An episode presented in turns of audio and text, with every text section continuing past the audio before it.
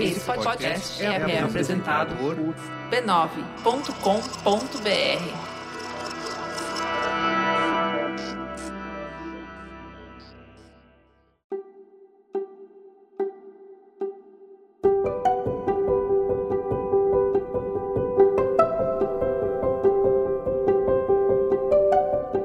Eu lhe dou as boas-vindas ao Autoconsciente. Este é um podcast que entende você para você se entender melhor. Eu sou Regina Gianetti, uma pessoa como você que se interessa por vida interior. Eu fui jornalista, hoje atuo como instrutora de meditação e neste podcast eu sou uma repórter da alma, compartilhando reflexões e ações para uma vida com mais autoconsciência. A minha intenção é que ao terminar um episódio você se sinta melhor do que quando começou.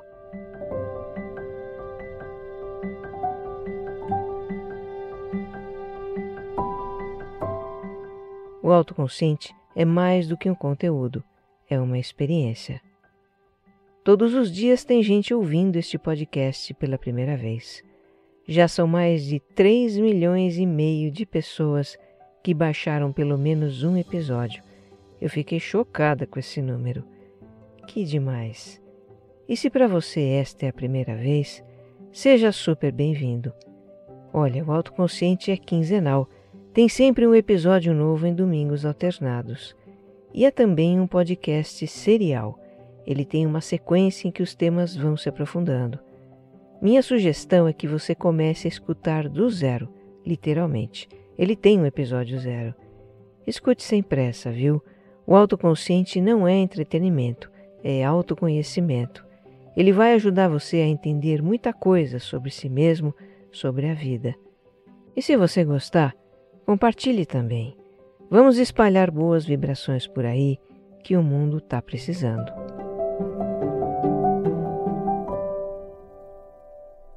Episódio 84 Por que precisamos aprender pela dor?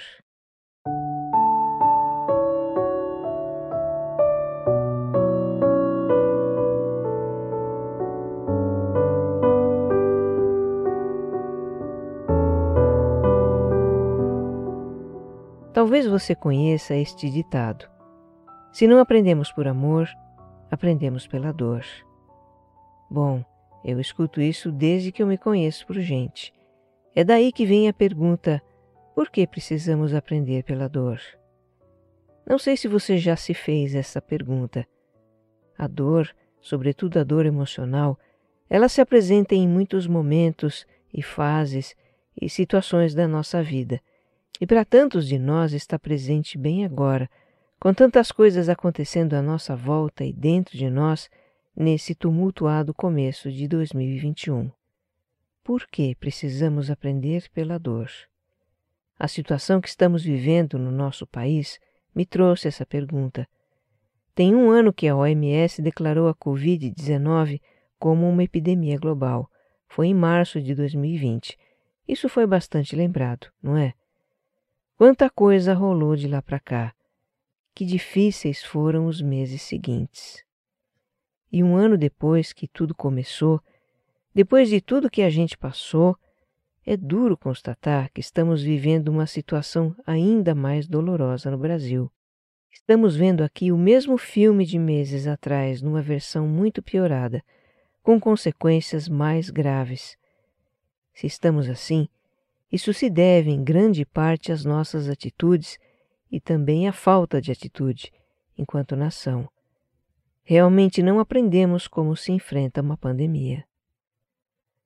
Bem, a conversa sobre a dor no aprendizado coletivo, essa vai ficar para um outro episódio. Neste aqui, vamos falar dos aprendizados pessoais. Se a gente considerar a função da dor física, a dor do corpo, qual é a função dela? É sinalizar que algo não está bem. Ou o nosso corpo foi ferido, ou não está funcionando normalmente.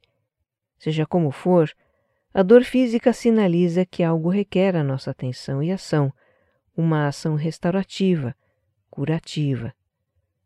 A dor emocional tem uma função semelhante. ela é efeito de algo que nos fere emocionalmente ou sinaliza que algo não está funcionando bem na nossa vida. E assim como a dor física, a dor emocional chama a nossa atenção para algo que precisa ser reconhecido, compreendido e transformado. Então, se a gente partir dessa ideia de que a dor chama a atenção para o que precisa ser reconhecido, compreendido, curado, transformado em nós, faz algum sentido a ideia de aprender pela dor, não faz? Dor que nós não pedimos para ter, mas que às vezes causamos a nós mesmos por negar as nossas verdades, por insistir no que não funciona, por não querer encarar os fatos, por negligenciar a nós mesmos. Este episódio, então, é um convite para a gente refletir sobre o papel da dor na nossa vida. Eu não vejo a dor como um castigo, mas um sinal. Se em vez de negar, lutar contra ou fugir da situação que nos causa dor, a gente olhar para essa situação e procurar entender o sinal e tomar uma atitude, então nós poderemos aprender com ela e não precisaremos repetir a lição.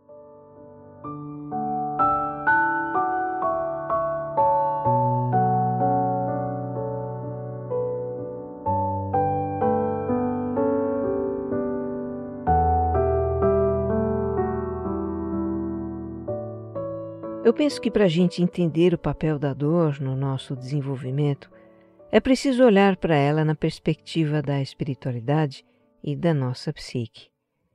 Para isso, a gente vai retomar alguns pontos que já foram explorados em episódios anteriores. Como eu sempre digo, né? O autoconsciente é serial. De episódio em episódio, a gente retoma e aprofunda alguma coisa. Tem uma lista de episódios recomendados na descrição deste para você revisitar esses assuntos. Mas enfim, vamos partir da visão de que somos seres espirituais tendo uma vivência na dimensão material, esquecidos de quem realmente somos e com um nível de consciência limitado por essa dimensão material. A vida no mundo físico tem experiências de prazer e dor, assim como alegria e tristeza, atração e repulsa. A vida aqui é um constante transitar entre opostos. Vivemos num mundo de dualidade. Assim como outros seres vivos, nós somos instintivamente orientados a buscar o prazer e evitar a dor. Somos regidos pelo princípio do prazer, como disse Freud. O nosso cérebro é projetado para isso. Ele produz sensações prazerosas nas situações favoráveis à nossa autopreservação e sensações desagradáveis, dolorosas, nas situações que representam algum tipo de ameaça à nossa autopreservação. Assim, é natural ter medo da dor. É natural querer evitar situações dolorosas. Isso está na gênese do ser humano e nos move há milênios. Mas há uma diferença no modo como lidamos com a dor no passado e como lidamos hoje. Para os nossos pais e avós, e antes deles então nem se fala, para as gerações anteriores, a vida foi mais dura e sacrificada.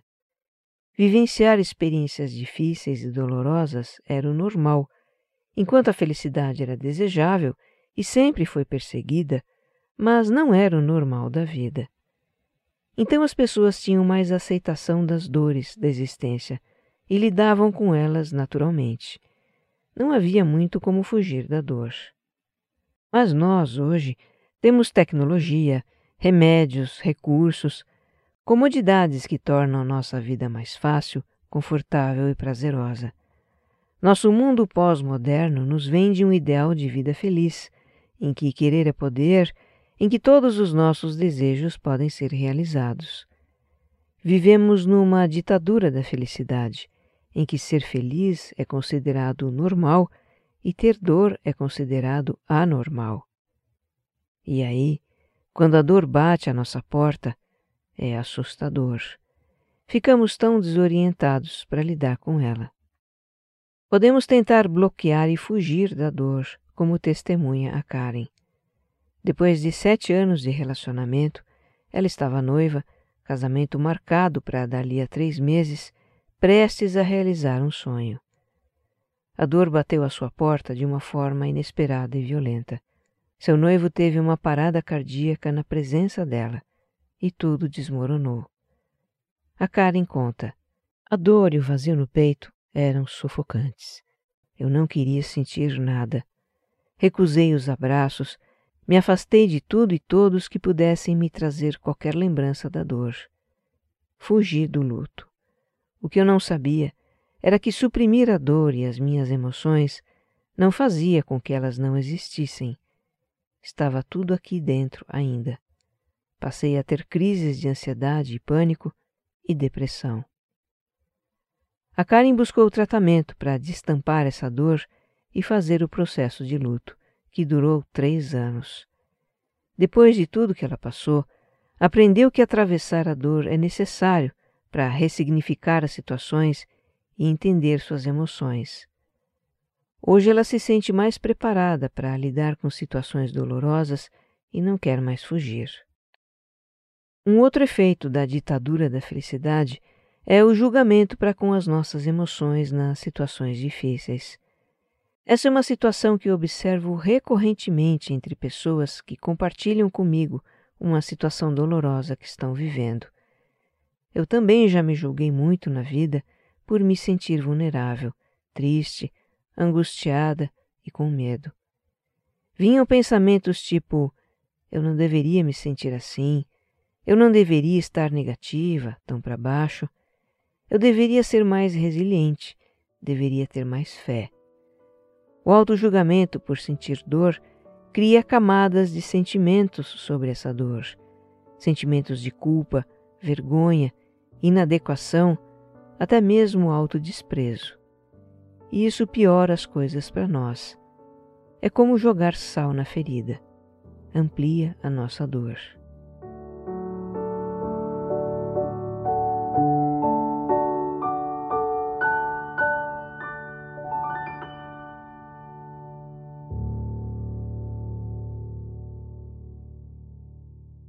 Todos nós estamos sujeitos a situações dolorosas que nos acontecem.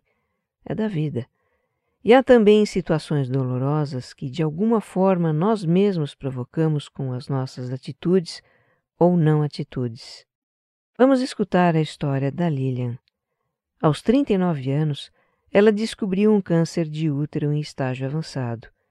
Seu tratamento foi doloroso, invasivo, com vários efeitos colaterais inclusive a esterilização total. Ela, que não havia tido filhos até então, teve retirados todos os órgãos reprodutivos, mas se curou.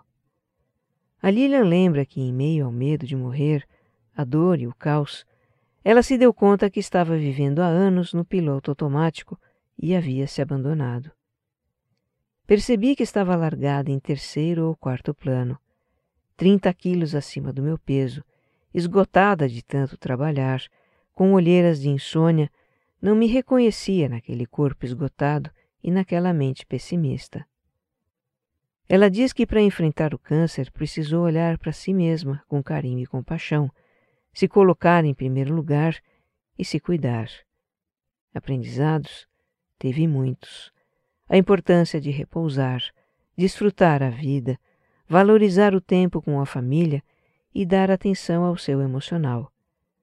Aprendeu a reconhecer os seus limites, dizer não para certas coisas, colocar as cartas na mesa e negociar uma melhor qualidade de vida para si. Reviu o que é importante para ela e mudou tudo. Deixou o cargo e o salário de gestora para poder trabalhar menos horas e ter tempo para outras coisas. Na sua nova ordem de prioridades, cuidar-se vem em primeiro estar com a família em segundo e o trabalho em terceiro lugar. A vida é um sopro.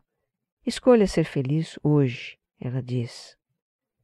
Eu imagino que algumas pessoas podem se identificar com algo dessa história e de repente sentir uma apontada de culpa por achar que não estão se olhando, não estão se cuidando bem. Eu gostaria então de repetir o que eu disse no começo do episódio. A dor seja física, seja emocional, não é um castigo, é um sinal. Sinal de quê? por exemplo, de que estamos negligenciando a nós mesmos, como compartilhou a Lilian. A dor pode ser um sinal de que certas coisas não estão ok como a gente quer acreditar que estão. Como aprendeu o Vinícius, às vezes não vemos o que está bem na nossa frente e a dor nos faz enxergar a realidade. Foi esse também o aprendizado da Laura. Ela tentava conviver com uma obsessão por pensar e a ansiedade nas alturas. Achava que eu sempre dava conta disso, que estava lidando bem que nem estava atrapalhando tanto assim, ela conta. Só que não. Há meses não dormia direito, não tinha ânimo nem energia para estudar, nem curtir os amigos, o que já eram sinais de que algo não estava bem. E quando a gente não percebe sinais sutis, surgem sinais mais fortes. Um dia apareceu uma sinusite das grandes, e aquilo que já estava difícil ficou mais ainda. A cabeça e os seios da face doíam muito, mas onde mais doía era dentro de mim. O sofrimento tamanho que a ansiedade trazia, o pensamento de que tudo iria piorar e não teria jeito. A Laura, em algum momento, teve um clique. A sinusite era uma somatização. A somatização acontece quando um desarranjo psíquico produz sintomas físicos, doenças. Foi aí que ela se convenceu de que não estava bem. Não poderia continuar vivendo obcecada por seus pensamentos e ansiosa e precisava de ajuda.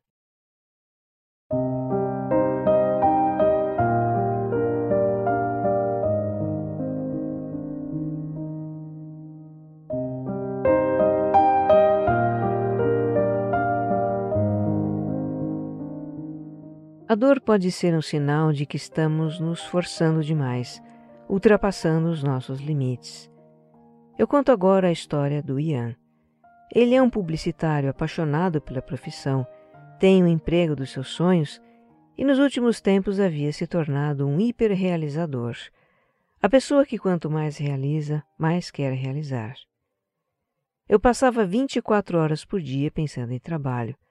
Cheguei a ficar quatro anos sem tirar férias porque eu as vendia.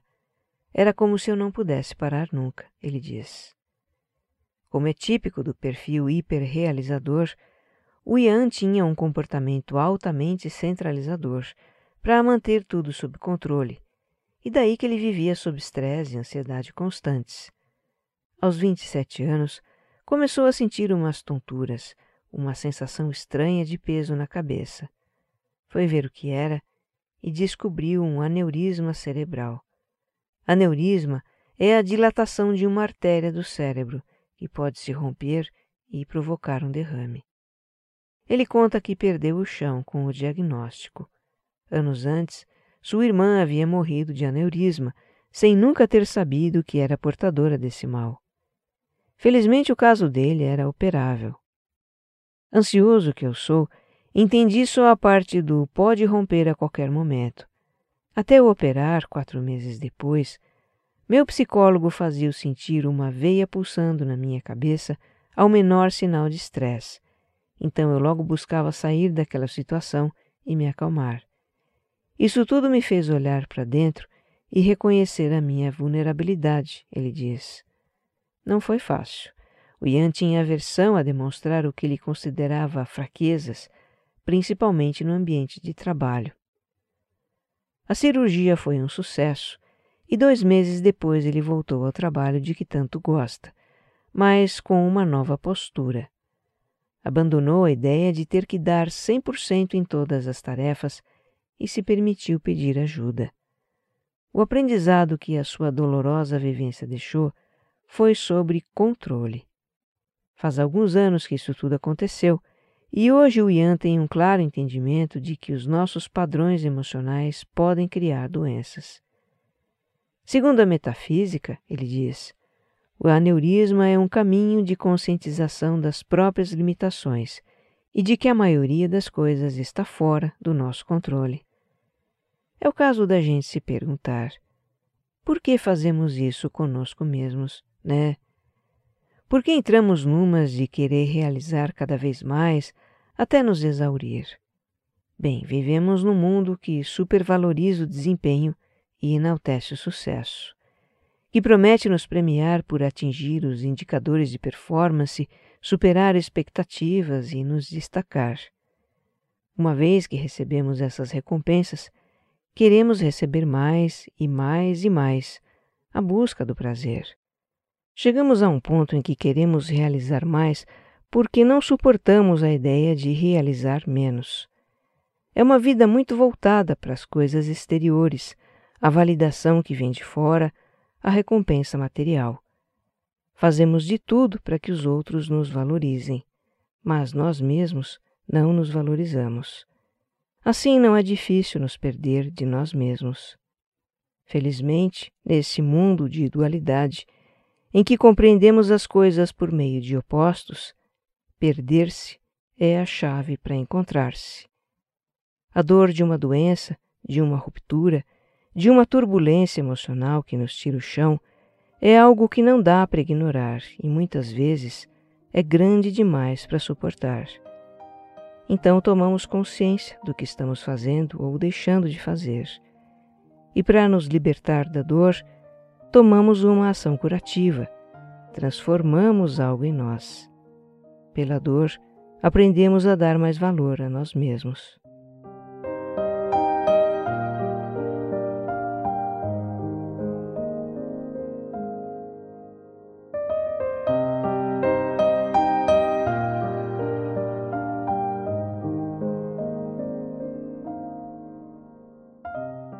Pela dor aprendemos também a nos dar o amor, o respeito e a aceitação que tanto buscamos fora de nós, nos outros. A Priscila tem muita clareza disso hoje. Ela passou boa parte da vida enfrentando situações dolorosas até compreender que só ela poderia preencher um vazio que sentia. Ela teve uma família complicada. Seus pais eram ausentes, tinham discussões violentas se agrediam fisicamente. Depois de uma briga homérica, eles se separaram e a Priscila e sua irmã tiveram que ir morar na casa da avó. A carência de afeto dos pais, que já era grande, se tornou um sentimento de abandono. Essa carência afetiva me fez sofrer muito ao longo da vida, sem que eu me desse conta por que aceitava que as pessoas fizessem comigo coisas que eu não deveria aceitar, ela conta. Seu primeiro namorado foi um rapaz problemático. Usava drogas e praticava furtos. A Priscila se achava apaixonada na época, mas hoje entende que tinha necessidade de ter alguém por perto, mesmo que não fosse o melhor para ela. Foi até roubada por esse rapaz, o que causou um rebuliço na família. Ela ficou tão desorientada e culpada que tentou o suicídio com uma overdose de remédios. Mais tarde se casou com um bom moço, mas muito ciumento, que implicava com as roupas dela, com as amizades dela. Aos poucos, a Priscila foi se moldando aos gostos e opiniões do marido. Se afastou dos amigos, mudou o modo de se vestir e comportar, sequer dirigia a palavra para homens que não fossem da família para não desagradar o marido. Estava deixando de ser eu, me tornei uma pessoa irreconhecível, ela diz. Tudo que ela queria era ter um casamento perfeito para não repetir a história dos pais. E nos primeiros tempos foi um bom casamento. O marido, apesar de ciumento, era carinhoso, companheiro e a incentivava na profissão. Mas depois de alguns anos começaram a surgir problemas na vida da Priscila. Ela passou a sofrer com as pressões no trabalho o pai alcoólatra, lhe dava muitas preocupações e desgostos. A relação com a mãe e a irmã era distante e o casamento já não era mais como no começo. Me perdi ao longo dos anos e já não me reconhecia. Não tinha amigos, não me amava, não me achava suficiente. Lá estava eu com aquele mesmo sentimento de quando era adolescente, um vazio que dói no fundo da alma me sentia sozinha no mundo e desamparada de novo. A Priscila foi diagnosticada com depressão e começou um tratamento, mas ainda assim se sentia mal com tudo. A gota d'água foi descobrir que o marido andava tendo um caso. A dor foi tamanha que o pensamento suicida voltou à sua mente. Mas desta vez, ela resolveu não tentar fugir da realidade, e sim enfrentar a dor e se resgatar do caos. Seguiu com seu tratamento, se reaproximou da mãe, procurou as antigas amigas, voltou a fazer coisas de que ela gostava e buscou terapias, leituras para se entender melhor. Já são quase 30 anos seguindo a jornada do autoconhecimento. Nesse caminho, ela trabalhou a aceitação da sua humanidade e também a dos outros, perdoou os pais e o marido. Aliás, há 10 anos eles reataram e estão muito bem juntos. Aprendi a me amar como sou e não como gostaria de ser. Voltei a me vestir e a me comportar como gosto, independentemente da opinião dos outros. Encontrei a felicidade dentro de mim e não ao meu redor como eu estava buscando, resume a Priscila.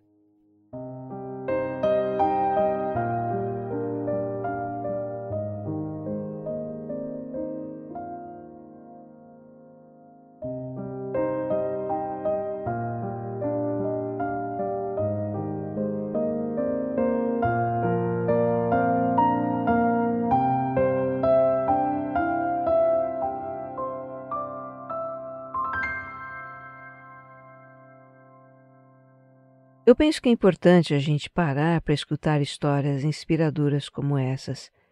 E existem tantas, tantas por aí, na sua vida também, para nos lembrar do quanto podemos aprender e crescer com a dor. Também podemos aprender algo motivados pela busca do prazer, da comodidade, da satisfação das nossas necessidades. Essas são justas recompensas para os nossos esforços são o deleite da vida, o que nos faz levantar da cama todas as manhãs. Mas a dor, ela é a nossa grande mestra. Ela nos traz aprendizados que não buscaríamos voluntariamente. Aprendizados também que corrigem os nossos desvios na busca do prazer. A dor expande a nossa consciência. Ela cruza o nosso caminho e não nos obriga, mas convida a crescer e são três as possibilidades: desviar dela apenas para reencontrá-la mais à frente, ficar dentro dela, nos deixando consumir por ela, ou atravessá-la. Só na travessia a gente pode compreender as suas causas e transformar algo.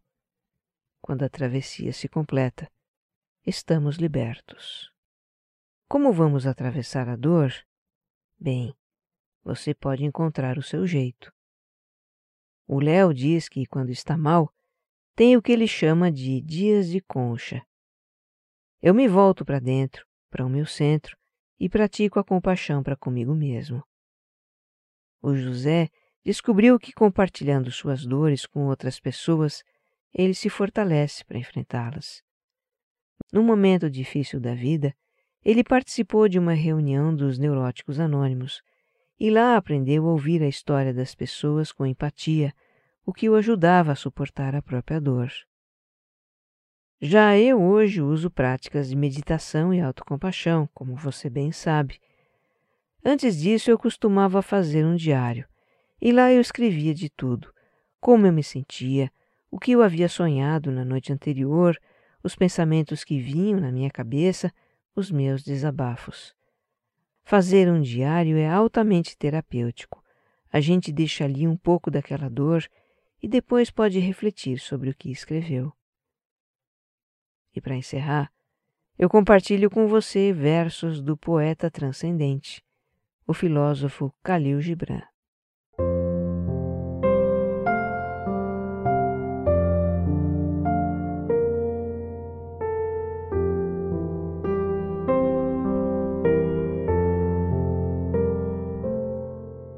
E uma mulher disse: Fala-nos da dor. E ele respondeu, dizendo: É a dor que parte a casca do vosso entendimento. Como o caroço do fruto se deve partir, para que o seu coração se ofereça ao sol, assim deveis conhecer a dor. E podereis guardar o vosso coração maravilhado pelo milagre de estar vivo todos os dias, e a vossa dor não parecerá menos maravilhosa que a vossa alegria. E aceitareis as estações do vosso coração, como aceitastes as estações que passam pelos campos, e velareis serenamente durante os invernos da vossa tristeza. Muito do vosso sofrimento foste vós que o escolhestes. É a poção amarga por meio da qual o médico cura o vosso eu doente.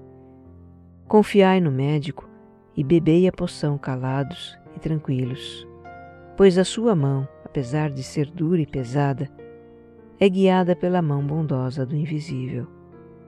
E a taça que oferece, apesar de queimar os lábios, foi moldada da argila que o oleiro molhou com suas lágrimas.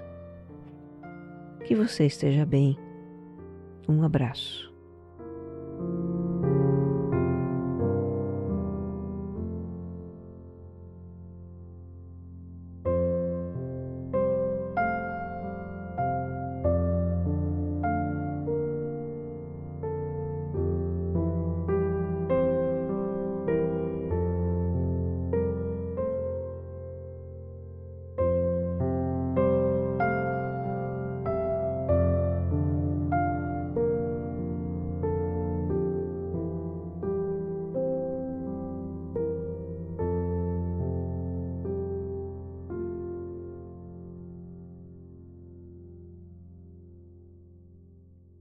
Autoconsciente é um podcast distribuído pela Rede B9, com roteiro e apresentação de Regina Gianetti, edição de som e capas, Jéssica Correia.